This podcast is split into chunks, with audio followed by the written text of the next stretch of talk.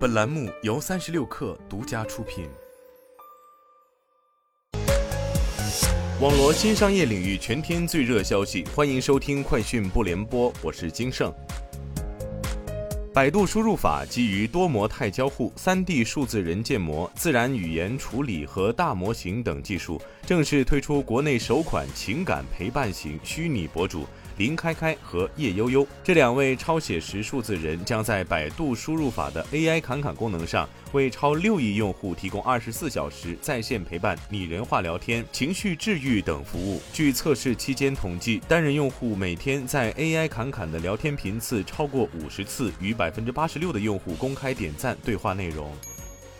OPPO 今天官宣，二零二二 OPPO 开发者大会将于八月三十号至三十一号在线举行。本次 OPPO 开发者大会将涵盖软件系统、IoT 布局、数字大脑、互联网服务与生态合作以及智慧健康五大板块，分享 OPPO 在软硬服各领域的最新进展。主论坛之外，为期两天的大会还设置了智慧跨端系统、智慧出行、ColorOS 技术能力、应用服务、出海等十一个分论坛。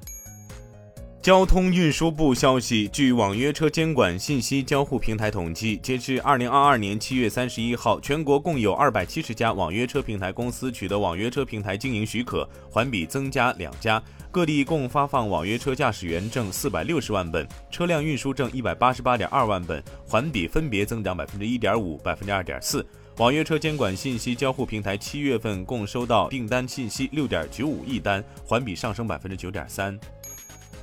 三十六氪获悉，Quest Mobile 最新数据显示，七月协同办公 App MAU 月活跃用户保持高位，钉钉月活跃用户数为一点九一亿，排名第一，其次是企业微信九千五百九十九万，飞书七百三十四万。钉钉七月 MAU 月活跃用户相比于六月微降五百万，为暑期因素所致。据了解，钉钉的用户结构与二零二零年相比已经发生较大转变，目前主力用户以企业员工为主。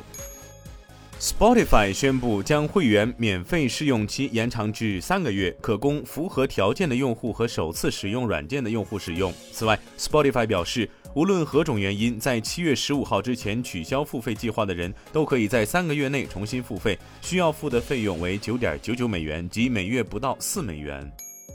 据报道，苹果公司正在讨论首次在越南生产苹果手表 Apple Watch 和苹果电脑 MacBook。三名消息人士称，苹果供应商立讯精密和富士康已经在越南北部开展测试生产。比亚迪和富士康目前打算为苹果代工，在越南制造更多的 iPad。此外，苹果还在与供应商谈判，已在越南建立智能音箱 HomePod 的测试生产线。另据两位消息人士称，在 MacBook 方面，苹果要求供应商在越南建立测试生产线。Strategy Analytics 近期发布的研究报告指出，二零二二年 Q2 全球笔记本电脑出货量同比下降百分之十五。尽管存在挑战，但对所有厂商来说，笔记本电脑的销量和平均售价比疫情前要好得多。这一趋势也将继续。以上就是今天的全部内容，我们明天见。